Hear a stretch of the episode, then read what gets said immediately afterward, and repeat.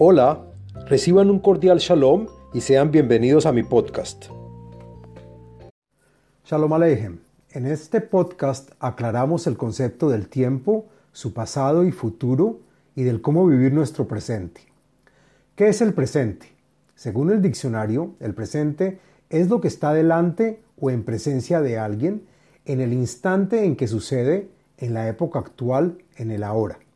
Sin embargo, algunas personas definen el presente como el instante o la línea fina de unión entre el pasado y el futuro, es decir, algo no existente. Para no profundizar en una discusión de forma, sino más bien de fondo, aquí reconocemos el presente como algo más amplio que una simple línea de unión entre el pasado y el futuro, relacionado con el ahora, con nuestro momento o el en la época actual. Hay que vivir considerando el presente como lo único que tenemos ahora. El pasado no se puede vivir, pues ya murió y el futuro no ha llegado todavía. Ni el pasado ni el futuro existen, solo son recuerdos o promesas. Una pregunta muy importante en el manejo de la espiritual es ¿qué tiene que ver el pasado y el futuro con nuestro presente? La respuesta es que simplemente tanto las vivencias del pasado como las del futuro son productos de nuestro ego, pues como dijimos anteriormente, los deseos se pueden presentar en función del tiempo.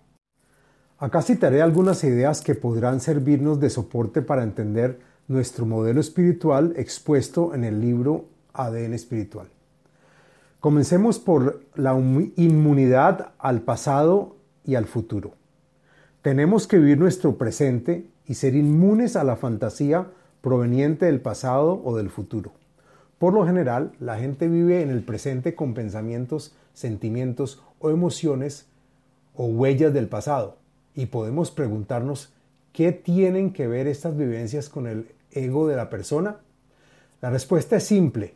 El ego de una persona reluce en su presente al comparar una vivencia o sentimiento del pasado con la posibilidad de influenciarnos de tal forma que no nos proporciona una oportunidad real y objetiva para evaluar el presente.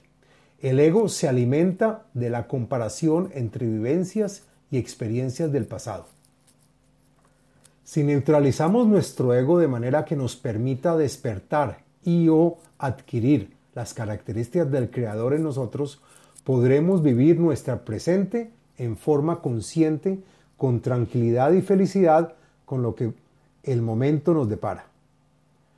Por ejemplo, si alguien en el pasado realizó una actividad y como producto de esta actividad experimentó tristeza, frustración o miedo, la persona compara esta vivencia con lo que podría sucederle si hiciera la misma actividad en el presente. Obviamente, entre el miedo y el no miedo, escogeremos el no miedo. Escoger el no miedo es simplemente enfocarse en el pasado para evitarlo, sin entender el presente con sus datos actuales para elegir libremente e independientemente del miedo que se sintió la primera vez.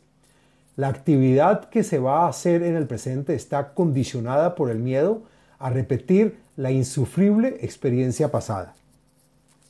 Lo opuesto es igual. Si se experimentó felicidad o seguridad, la persona comparará la vivencia con lo que puede volver a ocurrirle, sin tener en cuenta que las condiciones de la hora quizás sean diferentes. Quiero dejar en claro que el pasado como tal no es algo negativo, todo lo contrario. El pasado nos proporciona importantes datos de la historia, información básica para la comprensión del presente y la planificación del futuro. Pero estos datos deben ser observados y analizados sin pasión. Como se sabe, quienes no tienen en cuenta el pasado están condenados a repetirlo. El pasado aporta información extra con la que se procesan los datos del presente y así resolver situaciones de la mejor manera posible. Vivir pensando en el futuro o en el pasado es no estar aquí, en el presente. Es no ser conscientes de la única realidad con la que contamos es no poder vivir felices y satisfechos con lo que se tiene. Hay que vivir como los artistas, creando dentro de nuestra alma sin pensamientos, sin tiempo ni mente, pero con paz y serenidad. Por desgracia, mucha gente pasa años aguardando un futuro mejor o arraigado en un pasado inerte. Ahora quiero hablar brevemente sobre inteligencia emocional. Según Wikipedia, la inteligencia emocional nos permite tomar conciencia de nuestras emociones y comprender los sentimientos de, manera justa. Para vivir el presente y ser inmune al pasado y al futuro hay que poseer suficiente inteligencia emocional. Si tomamos decisiones con cabeza fría, analizando claramente los pros y contras de la situación, obtendremos un mejor resultado. El estar conscientes de nuestro momento y sin pensamientos anclados en el pasado o en el futuro ayuda a analizar las diferentes posibilidades para así aplicar las soluciones correctas. Culpas, arrepentimientos, resentimientos, quejas, tristeza, amargura, pena, ternura y lástima son sentimientos causados por pensar en los motivos que los generaron en el pasado. A veces estamos disgustados con alguien que nos hizo una mala jugada. En estos casos, el perdón en el presente es mucho más importante que el perdón del pasado, pues es interiorizarlo en la plenitud de la conciencia del momento. Esta madurez o inteligencia emocional nos ayuda a comenzar a desarrollar las características necesarias para establecer un sistema espiritual con pocas interferencias. Las emociones son reacciones de nuestra mente. Es necesario aprender a observar nuestras emociones y pensamientos para evitar que nos controlen. La emoción es un patrón de pensamiento cargado de energía y con poder para tomar control sobre nosotros, desplazando nuestra conciencia del presente y haciéndonos perder la serena observación de la hora. La emoción abre las puertas a pensamientos invasores del presente cargados de hechos pasados ya extintos o de futuros ilusorios. A veces hay momentos en que nuestra vida pierde todo sentido. Todos hemos pasado por épocas en las que la depresión intoxica el significado de nuestra existencia. Nuestra mente colapsa y reina el sinsentido. A esto podemos llamarlo locura o inconsciencia. Con el paso del tiempo, mucha gente se vuelve negativa debido a la acumulación de experiencias psicológicas. Si llegase una nueva oportunidad al presente, no gozaría de una situación plena, pues lamentablemente opondría cierta resistencia, tal vez injustificada. Lo mismo sucede con el futuro. Una persona preocupada o alterada por el resultado de una decisión que le darán a conocer en unos días está dejando que su ego tome el control de su mente, quitándole espacio para vivir su presente, el cual debe permanecer libre de un futuro que aún no ha llegado, pues la respuesta la conocerá en unos días no antes.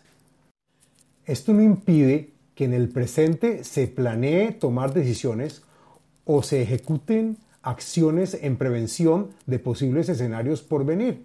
Más aún, es aconsejable y necesario planificar una acción futura sobre la base de un hecho presente. También los sentimientos de temor, inquietud, ansiedad, tensión, estrés o preocupación son causados por pensar en el futuro negando el presente, que es lo único que de verdad existe. Por ejemplo, si nos invitan a pensar que el futuro será mejor, frases como mi jefe me prometió que el año entrante me aumentará el sueldo, deben ser analizadas con la serenidad de la hora, pues son hechos que no han sucedido todavía. El alabarse o sentirse bien pensando en una actividad por venir es negar rotundamente el presente y refugiarse en un futuro incierto. La inteligencia emocional es un requisito ineludible para evaluar una promesa. Puede que el futuro sí llegue a cristalizarse, pero ningún argumento en este sentido puede ser verdad ahora. Quizás suceda, quizás no. Hoy no hay forma de saberlo. Por último, quiero adicionar que en la espiritualidad no existe el tiempo. En la Kabbalah se explica que el término tiempo no existe. Acá trataré de explicar este abstracto concepto. La distancia, entre comillas, entre el punto en que nuestro desarrollo espiritual se encuentra en este momento y el punto o posición donde se encuentra el Creador se le llama tiempo. Podemos reconocer como la distancia de donde estamos hoy espiritualmente a donde deberíamos estar, que es el Creador. Eventualmente, al final de nuestra corrección espiritual, nos uniremos a la posición del Creador. Esto quiere decir que hemos llegado al mismo nivel espiritual de la esencia del Creador, fin de la corrección de nuestra alma, y es donde hay un equilibrio o equivalencia de forma con Él.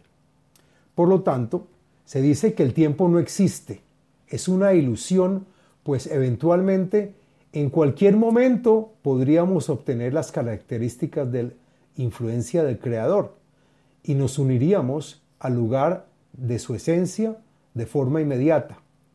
El no estar preparados todavía para influenciar de forma continua y abierta a todo y a todos los que nos rodean, nos crea la impresión de tiempo. Es el tiempo que nos falta para hacer y para llegar a la plena influencia tal como el Creador. Entonces, ¿cuánto tiempo necesita la humanidad para salir del exilio y alcanzar un estado de luz perpetua y revelada? Como ya dijimos que no hay tiempo ni espacio, podemos llegar a un equilibrio de fuerzas espirituales en cualquier momento. El punto de convergencia es donde todas las dualidades se unen, convirtiéndose en una sola entidad diferente y todopoderosa. Por ejemplo, la felicidad y la infelicidad son de hecho una sola, pues se unen al final en un solo punto, nosotros apenas vemos la ilusión del tiempo que los separa, es decir, el tiempo que demoramos entre pasar de estar insatisfechos o estar satisfechos, o la distancia que separa la infelicidad de la felicidad. Muchas gracias.